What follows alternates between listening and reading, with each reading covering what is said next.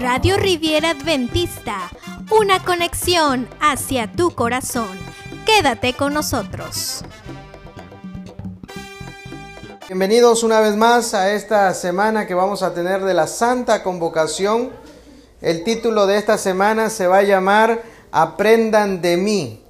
Está basado en el libro del pastor Alejandro Bullón y del pastor Roberto Herrera.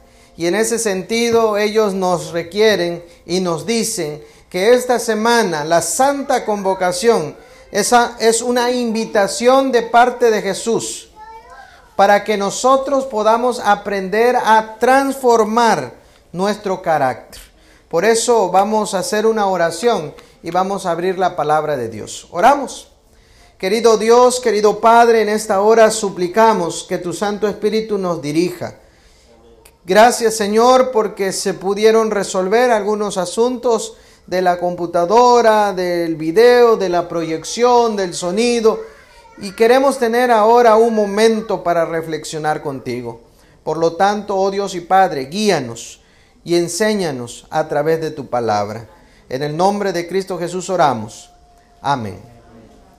Vamos a abrir la palabra de Dios en el libro de San Mateo Libro de San Mateo, capítulo número San Mateo, capítulo número 11, versículo número 28 al 30. San Mateo, capítulo 11, versículo 28 al 30, donde nos dice claramente, Venid a mí todos los que estéis trabajados y cargados, y yo os haré descansar. Llevad mi yugo sobre vosotros y aprended de mí, que soy manso y humilde de corazón, y hallaréis descanso para vuestra alma, porque mi yugo es fácil y ligera es mi carga. Algo que nosotros estamos viendo a lo largo y vamos a ver a lo largo de esta semana es que necesitamos seguir el ejemplo de Cristo Jesús. Es más, cuando nosotros nos identificamos como una iglesia verdadera, siempre mencionamos Apocalipsis capítulo 14, versículo número 12, donde nos dice, aquí está la paciencia de los santos, los que guardan los mandamientos de Dios y tienen el testimonio de Jesucristo. En otras versiones dice, y tienen la fe de Jesucristo. Eso quiere decir que el título de esta semana encaja bien a nosotros como cristianos, porque necesitamos aprender de Cristo. Necesitamos que Cristo sea nuestro ejemplo. Por lo tanto, el objetivo central y principal de este libro es mostrarte la dimensión libertadora y transformadora del mensaje de salvación. Pero sobre todo es impulsarte de la mediocridad de una vida rutinaria.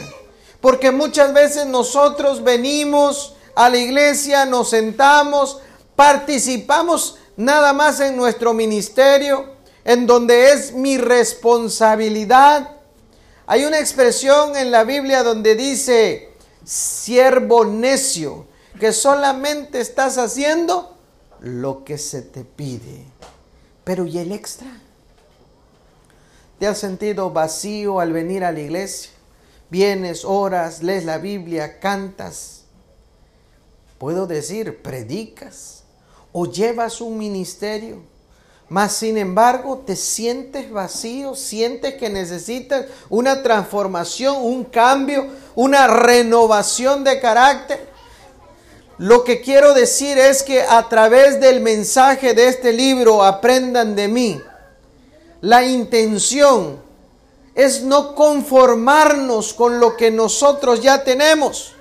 Muchas veces estamos errando el blanco y es el término más utilizado para decir qué es el verdadero significado de pecado. Cuando sabes hacer lo bueno y no lo estás haciendo. Cuando tu objetivo es la Canaán celestial, mas sin embargo te vas sobre las ramas y en algún momento cometes errores. Muchas personas sinceras, sinceras, decidieron entonces seguir a Jesús. Pero en la realidad, seguían solamente un cuerpo de doctrina, seguían entonces a lo que llamamos iglesia, pero seguir a la iglesia no necesariamente representa seguir a Jesús. Hoy tuve que ir al hospital y tuve que ungir a una persona. Y cuando esta persona me decía, llevaba más de 15 años lejos de la iglesia. Pero ella me dijo, pastor, aunque he estado lejos de la iglesia, nunca he estado lejos de mi Dios. Y pareciera una frase muy buena, lejos de la iglesia, pero no lejos de mi Dios. Pero el no hacer la voluntad de Dios, el no cumplir las normas, los decretos, en algún momento, tarde que temprano, uno resbala, uno cae, o en algún momento uno descuida su relación con Dios. Es por eso que eso es un grave error. Ahora, lo que te quiero decir en esta noche es que la iglesia no está por encima de la voluntad de Dios. Quien debe dirigir la iglesia, la cabeza de la iglesia, es Cristo. Pero nosotros como cuerpo de iglesia, nosotros como miembros de la iglesia, nos fortalecemos cuando somos practicantes de nuestros ministerios. Es por eso que la congregación de fieles es el cuerpo de Cristo. Y en ese sentido, las creencias fundamentales no es nada más de decir, ah, lo que cree, lo que piensa la iglesia adventista del séptimo día, sino lo que está basado entonces en la palabra de nuestro Dios. Sería entonces incoherente colocar a Dios entonces en un extremo opuesto de su iglesia, cuando la intención de Dios es dar su vida por el mundo y dar su vida por la iglesia. Y cuando Cristo venga en gloria y majestad, Él desea a unir a todo un pueblo, al pueblo de Dios, a la familia de Dios, que está constituyendo entonces su amada iglesia. En ese sentido, podemos darnos cuenta que existe una relación de amor entre Dios y su pueblo, su pueblo y Dios. Es por eso que necesitamos ver en cada uno de nosotros una transformación de carácter, una transformación personal que pueda entonces cambiar nuestra propia vida.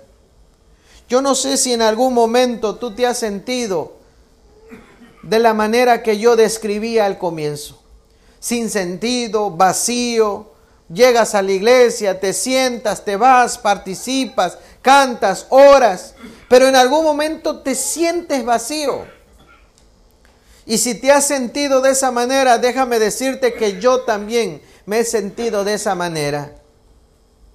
Y lo que ha hecho el cambio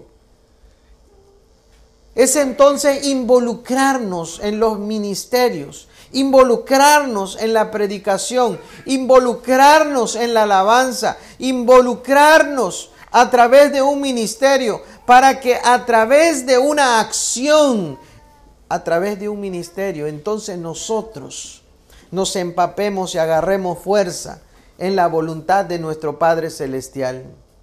Entonces, ¿cuál es la razón por la que muchas personas o el Evangelio no les hace entonces explotar su corazón de alegría?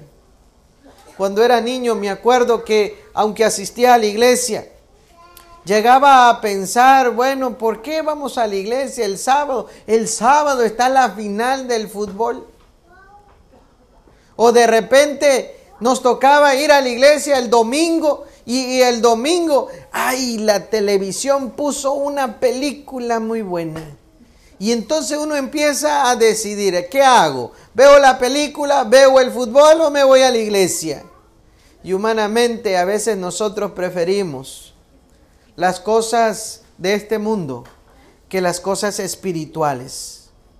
Por eso la segunda pregunta que quizás tú necesitas también responder, Porque hay tantos cristianos que no despiertan de mañana con ganas de gritar que aman a Jesús y que son felices, que lo conocieron.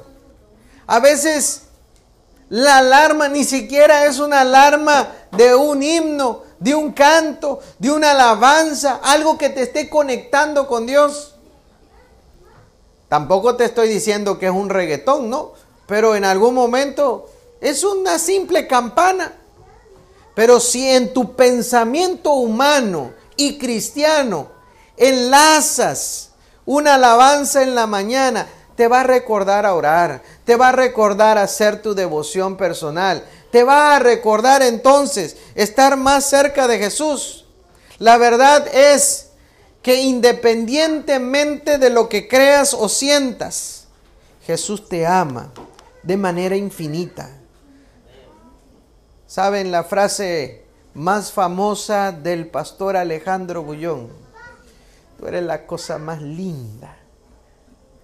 Tendrás los ojos chuecos, los dientes chuecos, quizás la barriga para el frente. Quizás con poco cabello, sin cabello, con, con tinte, con cana, sin cana, con barba. Eres la cosa más linda. Eres la cosa más bella. Y Dios tiene un plan maravilloso para cada uno de sus hijos.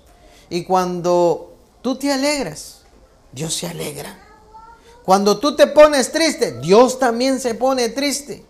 Cuando tú pecas o cometes un error, Él desea salvarte y estará dispuesto a acercarte.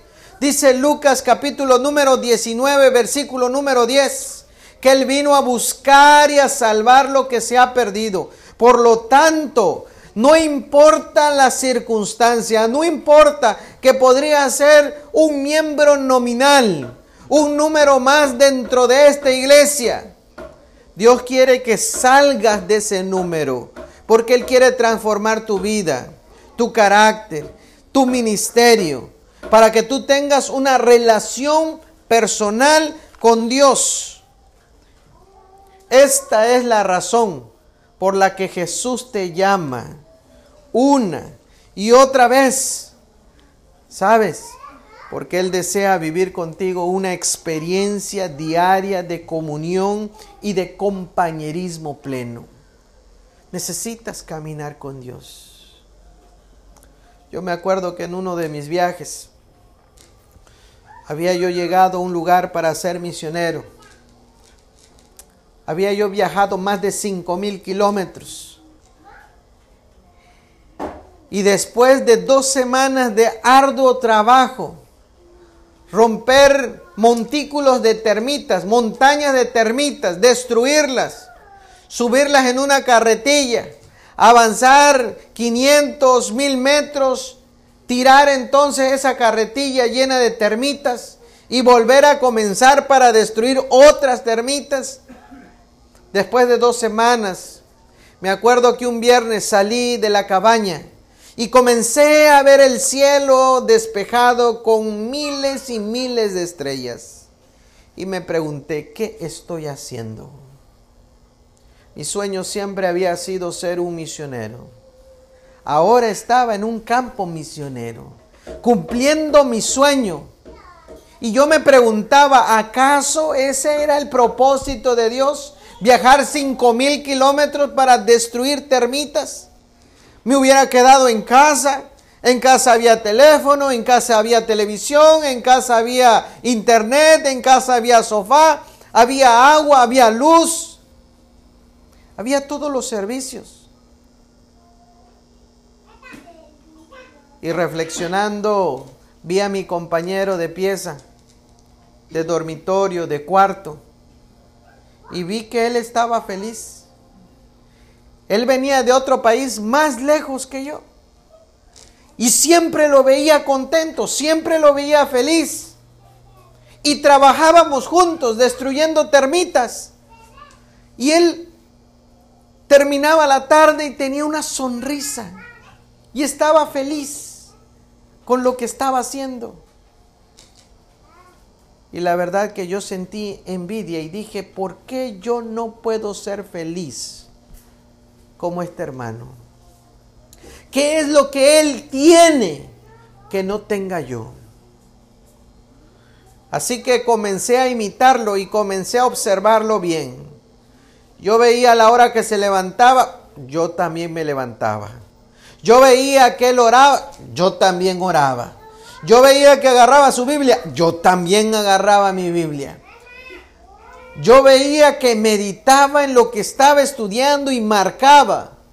Tengo una Biblia conservada que está toda marcada. Hice mi año bíblico como nunca. Y cuando me vine a dar cuenta, hermanos, yo también estaba feliz como él, a pesar de la distancia, a pesar de las penurias, a pesar de las dificultades. Porque al imitar lo que él estaba haciendo bien en las cosas de Dios, yo también me motivé para hacer las cosas bien. Dice la palabra de Dios en San Mateo capítulo 11, versículo número 28. Venid a mí, todos los que estáis trabajados y cargados, y yo os haré descansar. Yo muchas veces pensé que el término era lo mismo, pero no es lo mismo.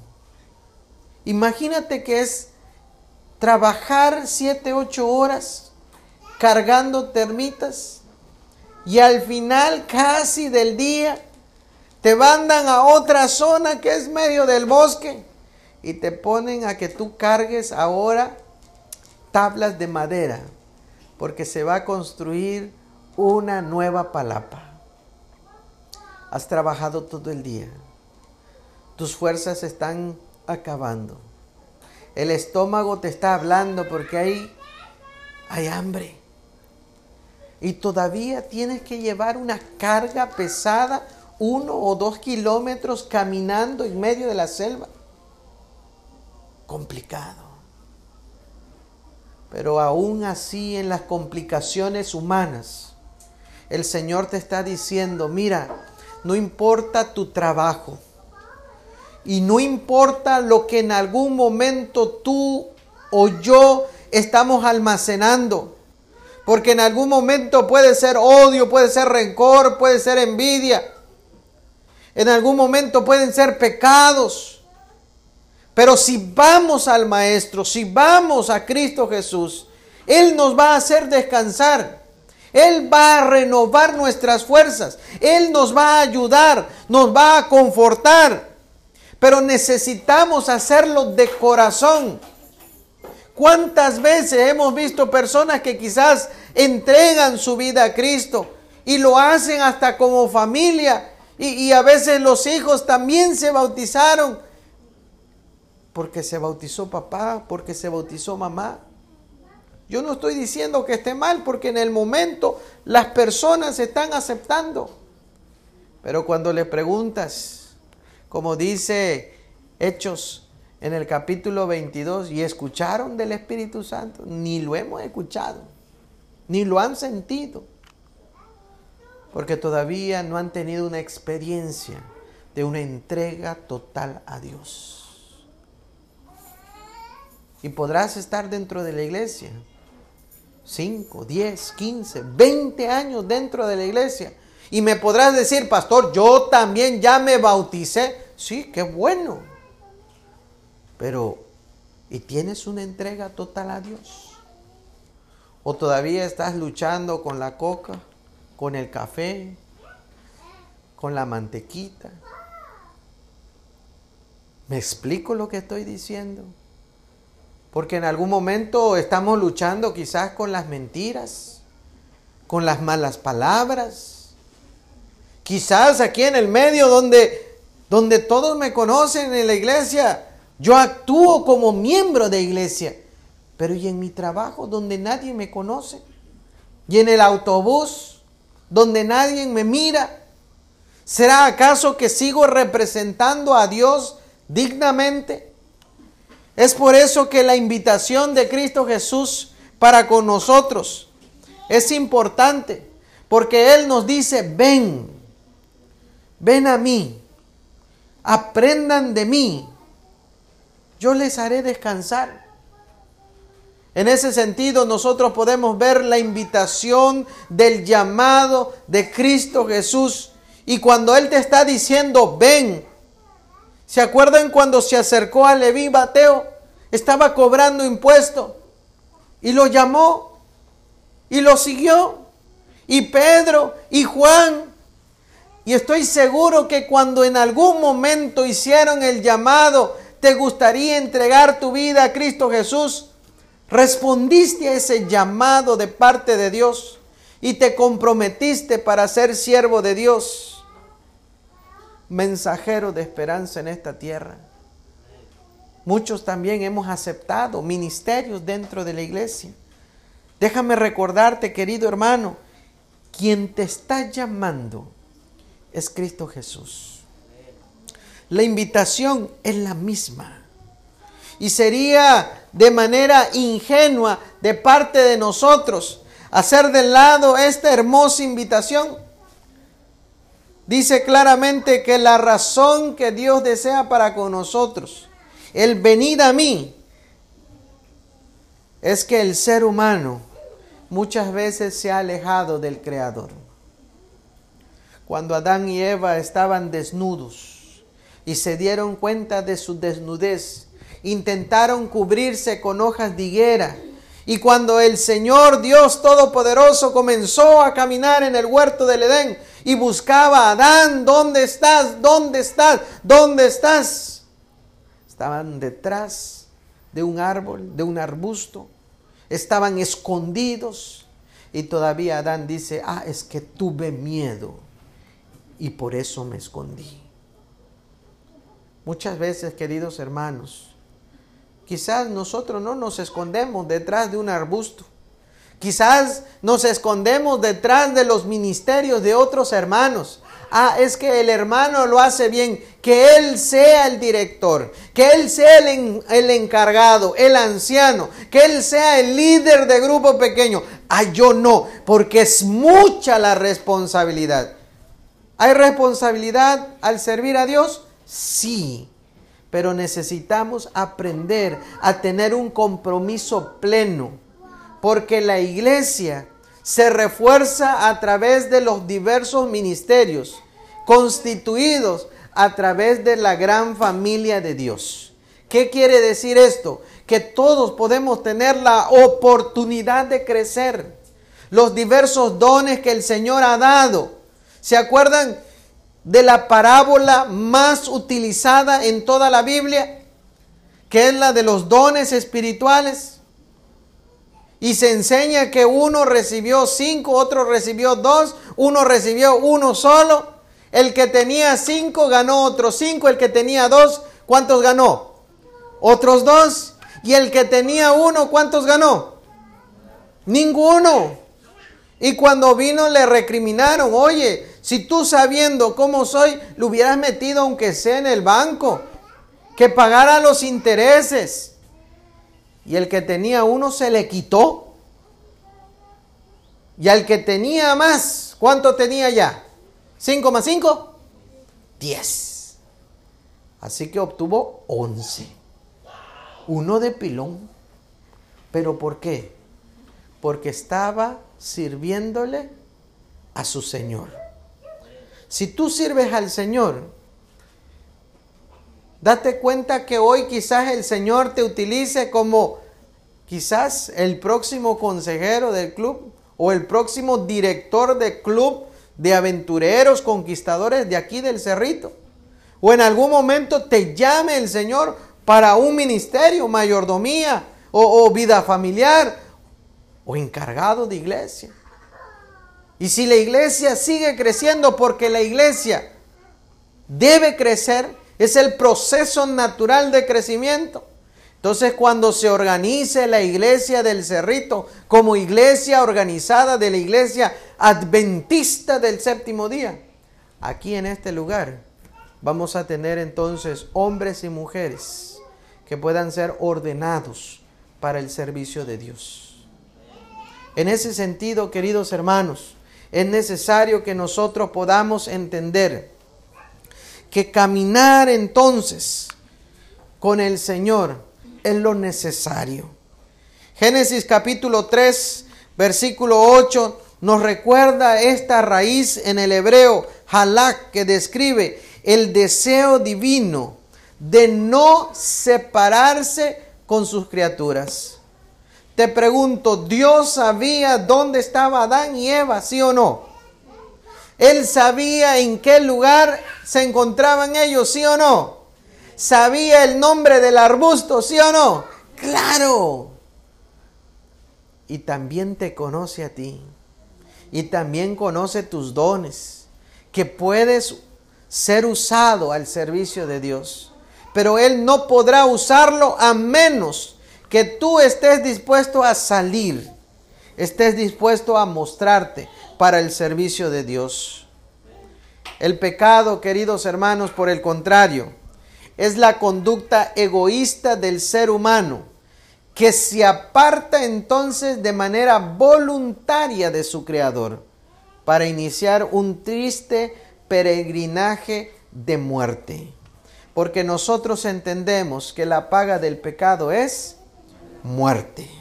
Por eso el espíritu de profecía nos dice al respecto en el libro del Camino a Cristo en la página número 26. En su estado de inocencia, la mujer y el hombre gozaban de completa comunión con aquel en quien están escondidos todos los tesoros de la sabiduría y del conocimiento. Pero después de su caída, no pudieron encontrar gozo en la santidad e intentaron ocultarse de la presencia de Dios. Esa es todavía la condición del corazón, que no ha sido regenerado, no está en armonía con Dios, ni encuentra gozo en la comunión con Él. ¿Saben por qué entonces los pecadores no entrarán en el reino de los cielos? No nada más porque van a ser condenados o destruidos, sino porque realmente no tienen el deseo de estar delante de la presencia de Dios. No lo anhelan, no quieren. Y Dios, que es un Dios de amor, no va entonces a presionarlos, a forzarlos para que esto suceda. Dice aquí claramente, desde aquel trágico día el ser humano vive entonces escondiéndose de Dios. Y a pesar de que los seres humanos, nosotros, a veces nos escondemos detrás de un ministerio, a veces nos escondemos detrás del pastor o atrás del anciano, o nos escondemos en algún momento detrás de un vicio, de un error, algo que en algún momento puede marcar nuestra vida o destruirnos. El Señor Jesucristo nos está declarando en esta noche, de la misma manera, venid a mí, vengan a mí. Es necesario que tú puedas renovar entonces tu compromiso con Dios. El pecado nos hace creer que podemos confiar a veces en nuestras propias ideas, pero el tiempo se ha encargado de demostrarnos que hay un camino que al hombre le parece que es derecho, pero su finalidad, su fin, es el camino de la muerte, como dice Proverbios 14:12. Cuando tú logras confiar en ti mismo, ahí cometes un error. ¿Cuántos de nosotros a veces iniciando el año podemos hacer las promesas? Ahora sí voy a estudiar mi Biblia. Ahora sí voy a dar estudio bíblico. Ahora sí voy a predicar una campaña. Ahora sí voy a hacer que los miércoles nos reunamos con nuestro grupo pequeño. Ahora sí voy a traer almas para Cristo, para que se bauticen, para que se entreguen. Y lo decimos de palabras. Porque cuando las acciones nos llevan a comprometernos con el Señor, es como cuando prometemos, ahora sí voy a bajar de peso. Ahora sí voy a hacer ejercicio. Ahora sí, los solteros, me voy a casar, dice. Pero no sucede. Porque de los labios a la acción no se está haciendo. Pero el Señor nos dice claramente, el hombre abandona a Dios Pero el Padre de amor nunca ha de abandonar a sus hijos. Es lo que quiere hacer para con nosotros, queridos hermanos. Es que nosotros podamos entonces renovar nuestro compromiso con Dios. Renovar de tal manera. Y dice aquí Malaquías capítulo número 3, versículo número 7. Pero si vuelven a mí, yo me volveré a ustedes. Yo el Señor de los ejércitos lo he dicho. Pero ustedes dicen, ¿Cómo está eso de que debemos volvernos a ti? ¿Cómo está eso? ¿No será acaso que estamos bien en nuestra vida espiritual? Que la estamos pasando bien, vamos, llegamos al sábado, nos vamos a la iglesia, venimos al culto joven, estamos bien. Muchas veces es lo que nosotros creemos o que lo que nosotros pensamos. Pero Dios, Dios nos está llamando. Y seguramente entonces te harás esta pregunta que está en la pantalla. ¿Por qué? Sí, Dios nos está llamando, pero ¿por qué? Claro estaba que en la iglesia todos los sábados se cumplía con un ritual, se iba, nos sentábamos, cantábamos, hacíamos, virábamos. ¿Será acaso que Dios quiera una iglesia activa. Muchas veces en mi mente ha surtido un pensamiento y a veces lo he expuesto delante de la iglesia. Yo deseo que nuestra iglesia adventista del séptimo día sea una iglesia de puertas abiertas. Que cualquiera pueda venir. Que cualquiera pueda sentir la esperanza en Dios en este lugar que sea tan abierta que nosotros entonces no nos centremos en un culto de adoración solamente en la iglesia. Es más, gloria a Dios que ustedes no tienen ni puerta ni ventana en esta parte. Está abierto. Y, yo diría, hasta suban el volumen para que el vecino escuche. Porque de esa manera seguimos predicando. Mira, tú puedes llegar a pensar, nadie me está viendo. Nadie sabe que soy adventista o que soy cristiano, pero tus vecinos te están mirando. Los vecinos de esta cuadra nos están observando y están viendo entonces la clase de fe que tú tienes y es la clase de Dios que tú demuestras. Por lo tanto, necesitamos recordar, como nos dice el libro de Jeremías en el capítulo 6, versículo número 16, ¿no andaremos entonces? Paraos en los caminos y mirad y preguntad por las sendas antiguas, cuál sea el buen camino y andad por él, y hallaréis descanso para vuestra alma. Necesitamos entonces reflexionar qué estamos haciendo con nuestra vida espiritual, qué es lo que nosotros necesitamos hacer. Es por eso que el Señor describe la actitud del hijo rebelde de la siguiente manera. Dice aquí, Así dice el Señor, ustedes, los cielos, oigan, y tu tierra, escuchan. He criado hijos, los he visto crecer, pero ellos han pecado en contra de mí. Después más abajo dice, ay, la simiente que ha sido malvada. Déjame decirte de la siguiente manera. Si tú eres padre, si tú eres madre y tienes uno o dos hijos, la respuesta va a ser la misma. ¿A quién amas más? La mayor va a decir que la menor y la menor va a decir que la mayor. Y si son tres, pues buscas al más chiquito. Yo soy el más chiquito, mi esposa es más chiquito, lo he escuchado muchas veces. Pero si tú le preguntas a una madre, la madre va a contestar que a los tres, a los dos o a todos los hijos los ama por igual. Y yo como hijo le diría mentira. Pero he comprendido algo también como padre. No es que uno ame de manera diferente a uno o al otro. La diferencia es que a veces un hijo necesita mayor atención quizás por la edad, quizás por la enfermedad, quizás por la circunstancia. Y es por eso que el padre toma en cuenta en ese momento al hijo que tiene la mayor necesidad. Pero el padre y la madre sigue amando a los hijos por igual. De la misma manera nuestro Padre Celestial nos ama de igual manera para con todos. Y Él es el que nos está llamando. Y Él es el que nos hace la invitación una vez más y nos recuerda, venid a mí los que estén cansados y cargados, yo os haré descansar.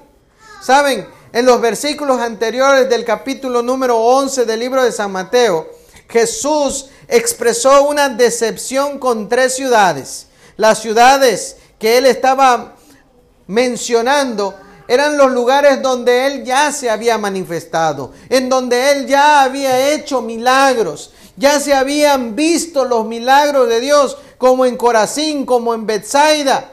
Mas sin embargo, vieron la gloria de Dios y no se arrepintieron. Acuérdate cuál fue el momento del llamado que Dios te hizo para contigo. ¿De dónde te rescató el Señor? ¿De qué vicio saliste? ¿De qué condición el Señor restauró tu vida, tu familia? ¿Te acuerdas en este momento? Porque si te acuerdas, acuérdate cómo Dios ya ha obrado de manera milagrosa en tu vida. Lo único que tú necesitas hacer es entregar tu vida a Cristo Jesús.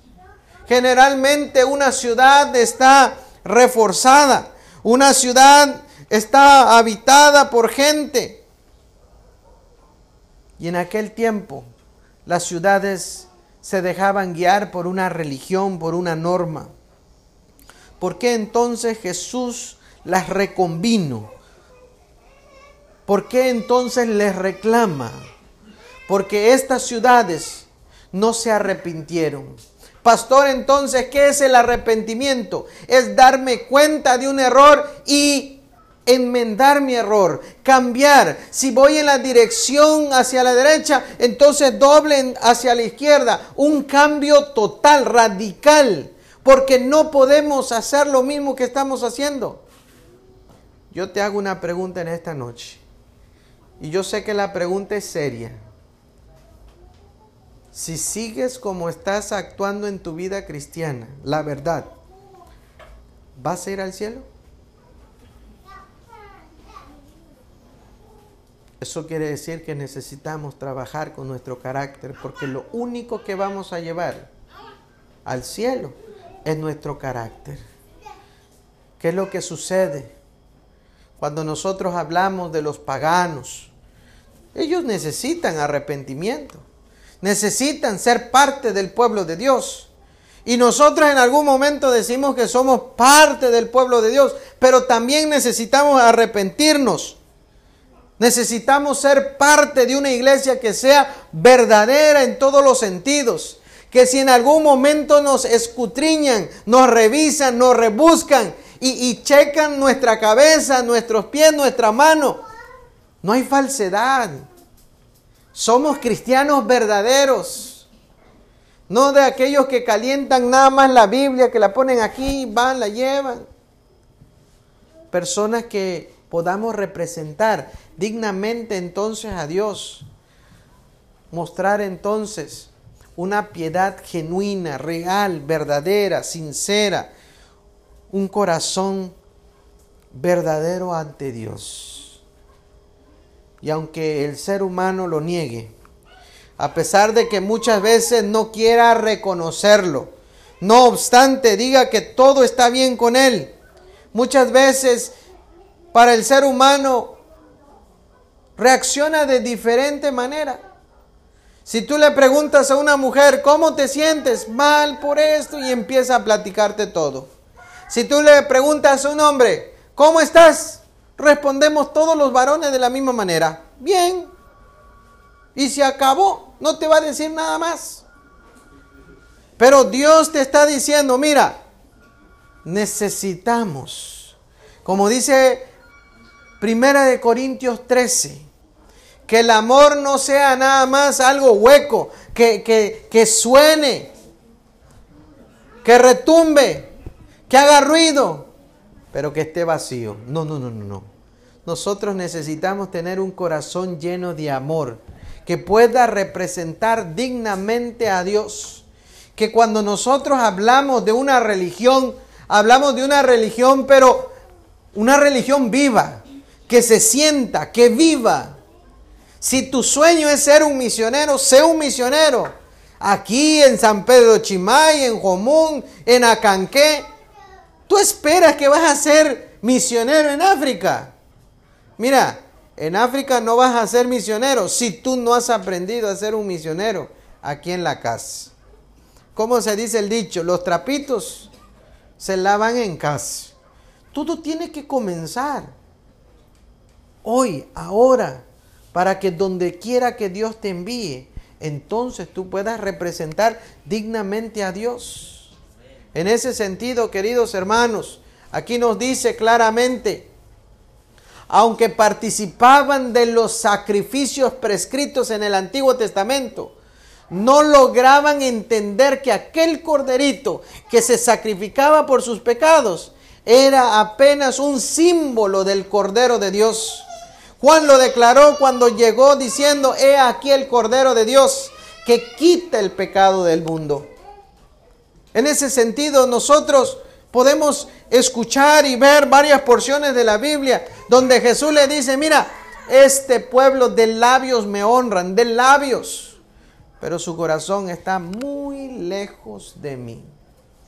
Quieren, dicen, vamos a hacer campaña, vamos a predicar, vamos a evangelizar, vamos a dar estudios bíblicos, vamos a llevar a nuestros hijos a los clubes en un ministerio y se quedan en palabra y no en acciones.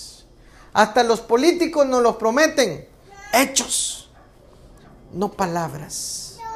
Y si el mundo se ha dado cuenta de la realidad, ¿por qué nosotros no hemos de darnos cuenta de nuestra realidad?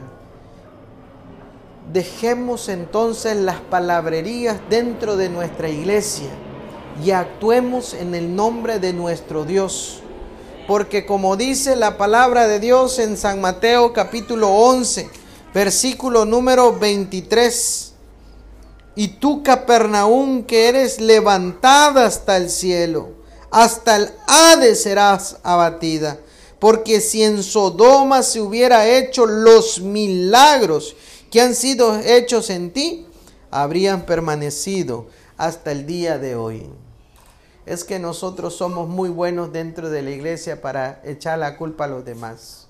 Ay Eva, ¿por qué pecaste? Ay pueblo de Israel, qué malvado has sido en el pasado.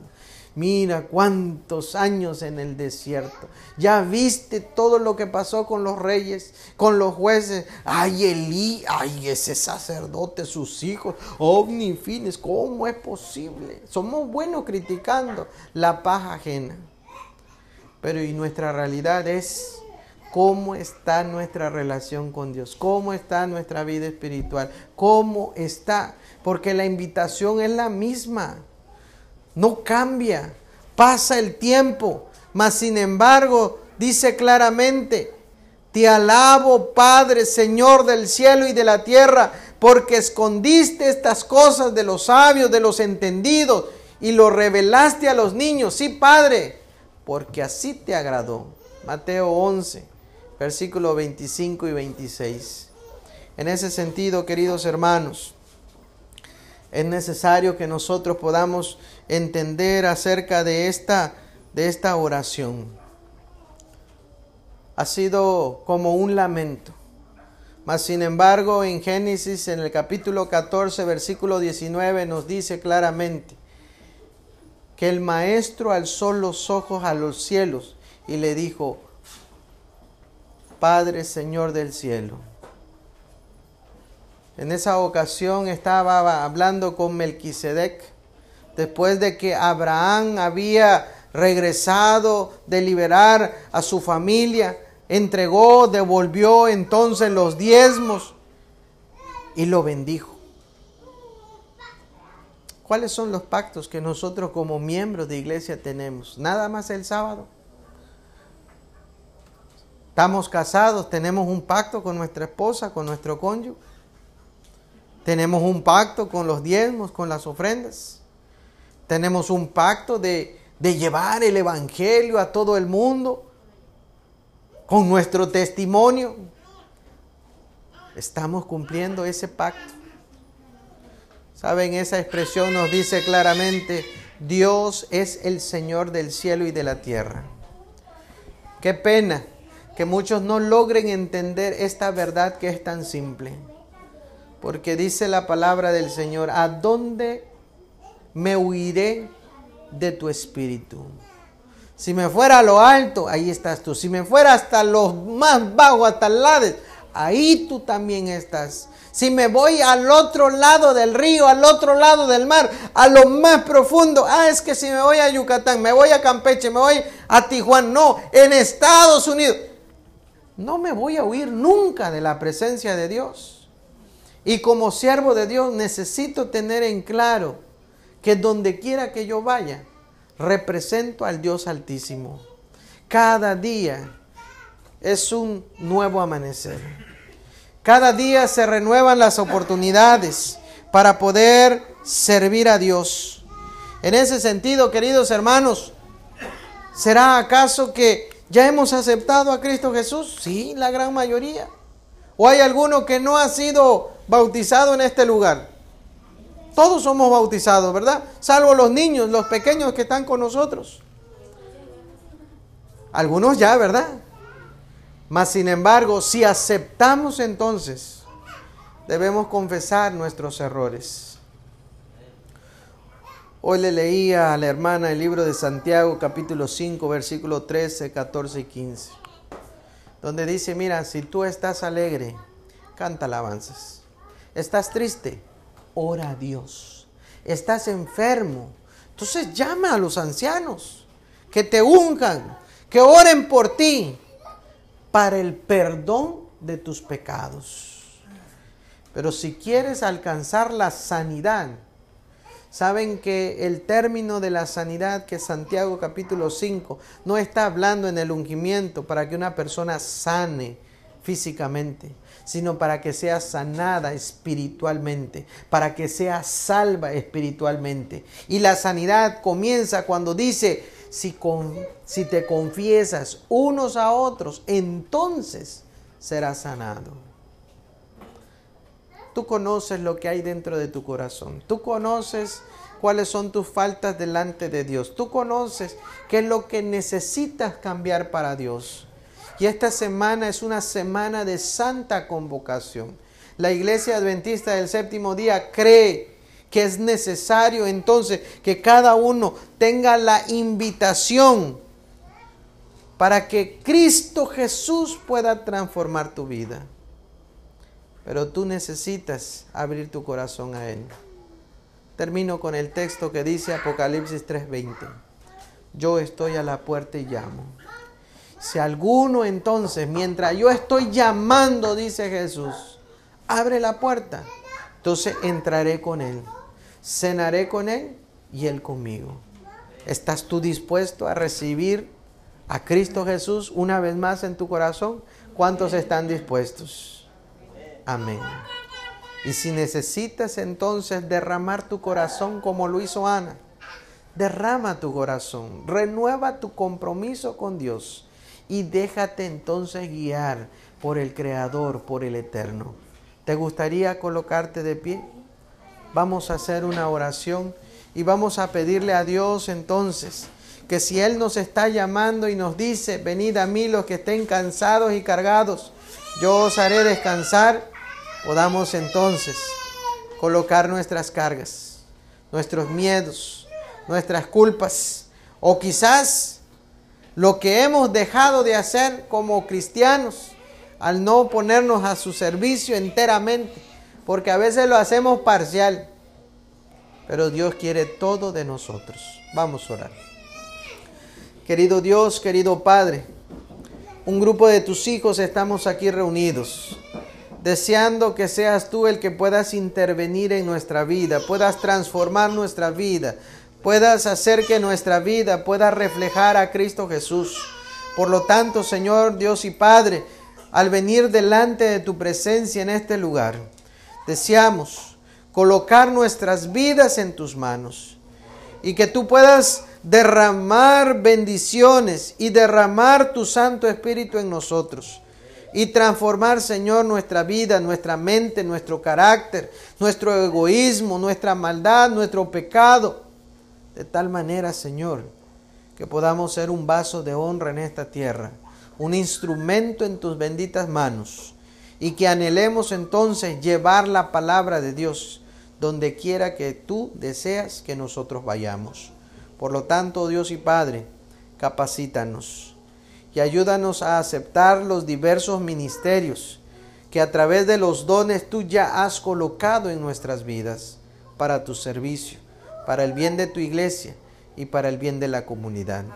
Ayúdanos, Señor, a representar dignamente al Cordero de Dios en esta tierra y podamos entonces proclamar el mensaje de salvación.